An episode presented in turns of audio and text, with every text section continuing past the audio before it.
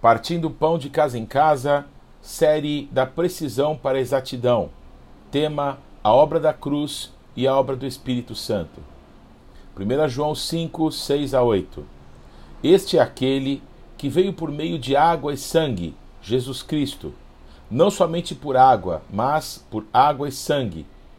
E o Espírito é quem dá testemunho, porque o Espírito é a verdade. Há três que dão testemunho: o Espírito, a água e o sangue, e os três são unânimes. Romanos 6, 23. Porque o salário do pecado é a morte, mas o dom gratuito de Deus é a vida eterna em Cristo Jesus, nosso Senhor.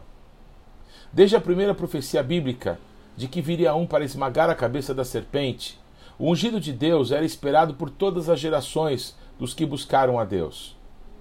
Sua vinda planejada, arquitetada por Deus antes da fundação do mundo, tinha então o objetivo primeiro de redimir o homem do pecado, já que fomos criados à imagem e semelhança de Deus e fomos habilitados por isso a agir nesse mundo natural e governarmos todas as coisas. Sem Deus, demos então esse governo a Satanás, padecendo então de uma morte física e outra mais terrível, que é a morte eterna longe de Deus. O que fazer? Não há solução. Quem pecar tem que morrer. Semelhante ao que ocorreu nos dias da rainha Esther, um decreto de morte tinha sido promulgado e não podia ser revogado. O que ocorre através de Esther e Mordecai não inviabilizou o decreto anteriormente promulgado. Era impossível tal coisa acontecer. Mas a sabedoria de Deus trouxe à luz um milagre tão grande que trouxe libertação e salvação para o povo de Deus. De forma muito mais abrangente, pois tratamos aqui não de algo temporal e local, mas da vida ou morte eterna. Cristo foi a resposta de Deus para uma solução aonde não havia saída. Cristo, quando na eternidade disse ao Pai: Eis-me aqui, envia-me a mim, manifestava a sabedoria de Deus, que se fosse conhecida pelos sábios desse mundo e desse século, jamais teriam crucificado ao Senhor da glória. Em 1 Coríntios 2, 7 a 9 está escrito: Mas falamos a sabedoria de Deus em mistério, outrora oculta, a qual Deus pré-ordenou desde a eternidade para nossa glória. Sabedoria essa que nenhum dos poderosos desse século conheceu, porque, se a tivessem conhecido, jamais teriam crucificado o Senhor da glória. Mas, como está escrito, nem olhos viram, nem ouvidos ouviram, nem jamais penetrou em coração humano o que Deus tem preparado para aqueles que o amam. O que os olhos jamais viram, tampouco ouvidos jamais ouviram e jamais se imaginou, foi o que Deus preparou para aqueles que o amam. Cristo. Jesus, nascido pelo milagre da concepção em uma das virgens de Israel, através do Espírito Santo, gerado pela semente de Deus e não pela de Adão, durante 30 anos esperou o momento certo que o Pai havia reservado para ele. Em preciso instante, Jesus vai até o Jordão aonde um de quem as Escrituras profetizavam: Vós que clama no deserto, prepare o caminho para o Senhor. E ao se aproximar desse homem, uma profecia proferida por esse homem, João, o Batista. Eis o Cordeiro de Deus que tira o pecado do mundo. O destino de Jesus estava ali estabelecido. Um cordeiro não nascia para viver, mas nascia para morrer. Morrer para que o seu sangue fosse apresentado a Deus como sacrifício pelo pecado por conta da morte, a fim de que a morte não tivesse mais acesso ao povo de Deus.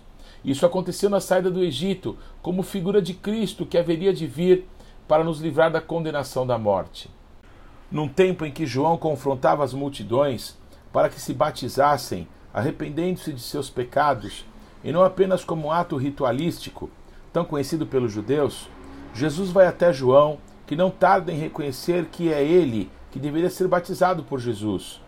Porém, havia um plano, um plano da redenção, que estava se desenrolando pela sabedoria de Deus. Era exatamente aquilo, aquela identificação com o ser humano, o que Deus queria. Assim como saímos do ventre de nossas mães, onde estávamos envolvidos em líquidos, e ao romper a madre respiramos pela primeira vez para esta vida, o batismo passou a significar uma nova vida através do Espírito Santo que nos vivificaria. O primeiro a manifestar isso foi Cristo. Quando Jesus saiu das águas do Jordão, aonde foi batizado, os céus se abriram e uma voz vinda de Deus declarou: Esse é o meu filho amado, e eu estou muito feliz com ele. Na mesma hora, o Espírito Santo, manifesto numa forma corpórea como uma pomba, veio sobre Jesus e o encheu da plenitude de Deus. A água, que fala do batismo de arrependimento, no qual Jesus, sem pecados, identificou-se conosco, é uma testemunha da obra de Deus para a salvação do homem. Cerca de três anos e meio depois desse encontro com João, Jesus é levado até o Monte da Caveira, onde foi sentenciado à morte de cruz. Poucas horas depois de Jesus ter, Jesus ter sido crucificado, antes do entardecer, Jesus bradou em alta voz: Pai, está consumado, a ti entrego o meu espírito. A sanguinolenta morte por crucificação, método romano de causar sofrimento aos condenados e agonia e perplexidade aos que assistiam, foi interrompida subitamente, logo depois do brado do condenado, que tinha como sua sentença escrita: Jesus Nazareno, Rei dos Judeus. Dias antes, o sumo sacerdote, sem saber que estava sendo usado pelo Espírito Santo, profetizou que era melhor que só um homem morresse em favor de todo o povo. E sendo assim, se cumpriu a palavra da profecia e Jesus morreu naquela cruz. O que havia de tão anormal era uma morte comum em todo o Império Romano. A diferença era que Jesus não foi morto. Ele mesmo se entregou, e a segunda e mais extraordinária coisa era o fato de Jesus jamais ter pecado. 2 Coríntios 5, 21. Aquele que não conheceu o pecado, ele o fez pecado por nós, para que nele fôssemos feitos justiça de Deus. O sangue vertido por Jesus na cruz já que está escrito que a vida da carne está no sangue, também foi testemunha da redenção do ser humano pela obra da cruz. Quem mais é testemunha dessas coisas todas e dá testemunho de Cristo? O Espírito Santo. O Espírito Santo de Deus que gerou Jesus no ventre de Maria, que em sua plenitude o encheu, que o conduziu até o deserto, aonde depois de 40 dias e 40 noites na presença do Pai foi tentado que o trouxe de volta a Israel para que, através da manifestação do poder, pudesse apresentar o reino de Deus. O mesmo Espírito que ressuscitou Jesus dentre os mortos, o mesmo Espírito que nos foi prometido pelo Mestre. Veja o que Jesus disse a seu respeito. João 16, 7 a 11. Mas eu lhes afirmo que, é para o bem de vocês que eu vou. Se eu não for o conselheiro, não virá para vocês, mas se eu for, eu o enviarei. Quando ele vier, convencerá o mundo do pecado, da justiça e do juízo. Do pecado, porque os homens não creram em mim. Da justiça, porque vou para o Pai e vocês não me verão mais. E do juízo, porque o príncipe desse mundo já está condenado. Tenho ainda muito que vos dizer, mas vós não o podeis suportar agora. Quando vier, porém, o Espírito da Verdade, ele vos guiará toda a verdade. Porque não falará de si mesmo, mas dirá tudo o que tiver ouvido e vos anunciará as coisas que hão de vir. Ele me, glorificará, porque há de receber do que é meu e vou-lo há de anunciar. Tudo quanto o Pai tem é meu. Por isso é que vos disse que há de receber do que é meu e vou-lo há de anunciar. João 14, 15 a 21. E eu rogarei ao Pai, e ele vos dará outro consolador, a fim de que esteja para sempre convosco, o Espírito da Verdade, que o mundo não pode receber, porque não o vê nem o conhece. Vós o conheceis, porque ele habita convosco e estará em vós. Não vos deixarei órfãos, voltarei para vós outros. Ainda por um pouco, e o mundo não me verá mais, vós, porém, me vereis. Porque eu vivo, vós também vivereis. Naquele dia, vós conhecereis que eu estou em meu Pai, e vós em mim, e eu em vós. João 14, 24 a 27. Essas palavras que vos estão que vocês estão ouvindo não são minhas, são de meu Pai que me enviou. Tudo isso lhes tenho dito enquanto ainda estou com vocês. Mas o conselheiro, o Espírito Santo, que o Pai enviará em meu nome, lhes ensinará todas as coisas e lhes fará lembrar tudo o que eu lhes disse. Deixo-lhes a paz, a minha paz lhes dou. Não a dou como o mundo a dá. Não se turbe o seu coração, não tenham medo. O acesso à obra da cruz é o arrependimento. Tudo que Jesus realizou como cordeiro, que diante dos seus tosqueadores, diante daqueles que o crucificaram, esmurraram, bateram, humilharam, torturaram, ele não abriu a sua boca.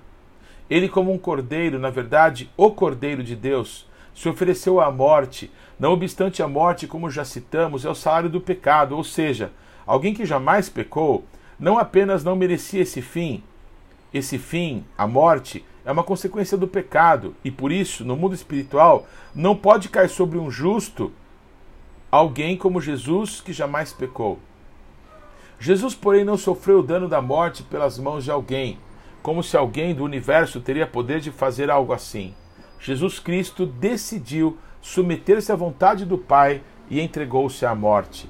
Tal injustiça feita contra Jesus foi o preço da justiça e do juízo de Deus que deveriam cair sobre cada um de nós e caiu integralmente contra Jesus Cristo naquela cruz. O preço da condenação foi pago. A justiça de forma injusta foi praticada por amor, por entrega, por submissão. Qualquer ser humano, então, arrependido de sua vida sem Deus, que decide buscar a presença de Deus e clama pelo perdão e pela redenção conquistada na cruz do Calvário, experimenta o um novo nascimento, o vivificar do nosso espírito, que estava morto por nossos pecados e delitos, mas que através agora do Espírito de Deus passa a manifestar a vida de Deus, a vida de Cristo. Em Gálatas 2, 19 e 20 está escrito: Estou crucificado com Cristo. Logo, já não sou eu quem vive, mas Cristo vive em mim. E esse viver que agora tenho na minha carne, vivo pela fé no Filho de Deus, que me amou e a si mesmo se entregou por mim. A água do batismo, do arrependimento e o sangue do sacrifício de Jesus são testemunhas para nós e, por isso, a porta de Deus para que tenhamos acesso ao Pai e à vida de Deus em nós. O Espírito, que é testemunha dessa nova vida e que vem habitar no coração de todos os que invocam a Deus, por intermédio de Jesus Cristo, inicia então uma transformação. Essa transformação se dará pelo resto de nossas vidas terrenas. Da mesma forma que a semente de Deus gerou Jesus no ventre de Maria, uma das virgens de Israel, a palavra de Deus, através do Espírito Santo, foi uma semente que foi colocada por Deus dentro de nós e, através dele, somos transformados até que se complete o seu trabalho em nós. Cristo não tendo sido gerado pela semente contaminada pelo pecado, embora ser humano como todos nós, tentado em todas as coisas, jamais pecou. Nós mantemos uma natureza terrena, humana, contaminada pelo pecado, mas recebemos como Cristo a natureza de Deus. Infelizmente pecamos, pois há uma escravidão ao pecado em nossa carne, mas a liberdade e vida em Cristo, através da vida de Deus que agora está em nós pelo Espírito Santo. Assim como Jesus realizou um milagre e levou nossa condenação de uma só vez sobre si, agora, agindo em nós por seu Espírito, tem o poder de nos transformar, de mudar nossas vidas, para que a cada dia mais possamos nos assemelhar a Ele, ao Cristo. Não sou mais eu quem vivo, mas Cristo vive em mim. A vida de Deus está como que nos tragando, engolindo, substituindo, ocupando os espaços da vida cheia de pecados, prisões, deformações, traumas, vícios que o pecado gerou em nós.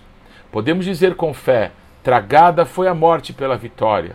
Essa obra do Espírito Santo está sendo feita. Aleluia!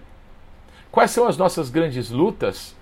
O nosso inimigo, pai da mentira, nos engana muitas vezes sobre o fato de que nascemos de novo.